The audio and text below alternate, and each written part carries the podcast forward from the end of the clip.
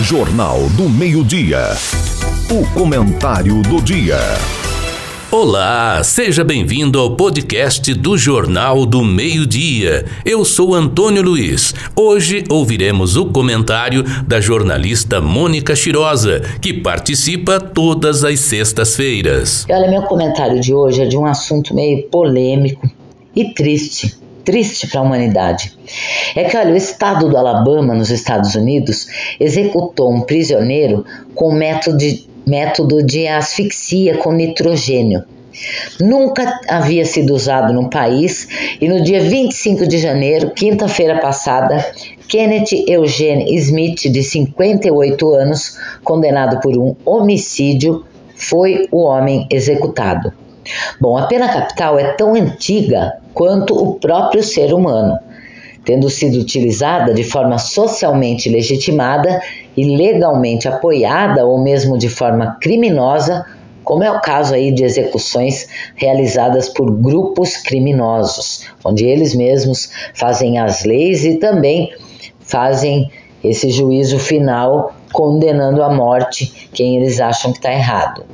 Bom, do Império Romano, com as mortes por crucificação, afogamento, linchamento e empalação, até os corredores da morte dos anos modernos, que executam por injeções letais, enforcamento, ou por cadeira elétrica, as penas capitais já foram usadas por um gigantesco número de nações, mas hoje, entretanto, ela ainda é adotada em poucos países. Algumas das penas de morte mais lembradas da história são as crucificações realizadas pelo Império Romano, as mortes na fogueira perpetradas pelos tribunais da Inquisição na Europa, e também as mortes na guilhotina durante a Revolução Francesa. E ainda segundo uma pesquisa, cerca de 150 pessoas foram condenadas erroneamente, quer dizer, por engano, à pena de morte nos Estados Unidos, e isso desde o ano de 1973. Bom, conforme dados da Anistia Internacional, o número de execuções está aumentando aí em nível mundial, apesar de muitos países terem abolido a aplicação da pena capital. E olha, de acordo com os últimos números de 2022, 55 países prevêem a pena de morte em sua legislação. Nove desses países aplicam a pena de morte apenas para os crimes mais graves, como homicídios múltiplos ou crimes de guerra. E 23 países prevêem a pena de morte na legislação, mas não a utilizam, felizmente, aí há mais de 10 anos. Bom, além da China, Segundo os registros, os países que seguem aplicando penas de morte no mundo são Estados Unidos, Arábia Saudita, Egito, Iraque, Sudão do Sul, Iêmen, Somália, Irã, a China, como eu falei, Coreia do Norte e Vietnã. E olha, a execução de pena de morte em 2022 registrou o maior aumento nos últimos cinco anos, 883 casos em 20 países. Foi o que anunciou né, a Anistia Internacional, que é uma ONG. Bom, a verdadeira dimensão do uso da pena de morte no, na China permanece ainda desconhecida, porque essa informação aí é classificada como segredo de Estado, quer dizer, eles não dizem quantas pessoas foram executadas. A ONG Anistia internacional que tem aí sede em Londres coloca o número de execuções na China na ordem dos milhares. Em 2022, excluindo-se a China, 93% das execuções ocorreram no Médio Oriente, no Oriente Médio e também no norte da África. E a ONG registrou ainda a execução de 13 mulheres em 2022, das quais 12 no Irão e uma na Arábia Saudita. Bom, é, em 2022 ocorreram pelo menos duas execuções públicas no Irão e uma no Afeganistão.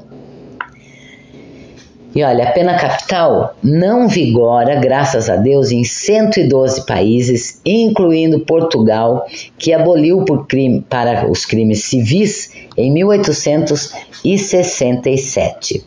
Mas olha, Brasil, Burkina Faso, Chile, El Salvador, Guatemala, Guiné Equatorial, Israel, Peru e Zâmbia aboliram a pena de morte para crimes comuns mantendo apenas para crimes excepcionais, embora não a apliquem há mais de 10 anos, como eu falei agora há pouco. Bom, e para quem acha que o Brasil está fora desse ranking, nesse mês de janeiro agora, que acabou o mês, né, anteontem, último dia de janeiro, nesse mês de janeiro deste ano, completamos 140 anos da execução da última pena de morte aqui no Brasil. O governo imperial aprovou em 1835 uma lei dedicada a punir exemplarmente os negros que matavam os seus senhores. Mas Dom Pedro II decidiu abandoná-la no ano de 1876. Mas olha, a pacata cidade de Pilar lá em Alagoas, amanheceu, na época ainda era província, não era nem estado, então na província de Alagoas. E a pacata cidade de Pilar amanheceu tumultuada no dia 28 de abril de 1876. Calcula-se em 2 mil o público de curiosos, inclusive vindos aí de vilas vizinhas, que se aglomerou para assistir à execução do negro Francisco. Era um escravo. Ele foi condenado à forca por matar a pauladas e punhaladas um dos homens mais respeitados de Pilar. Matou também a mulher dele.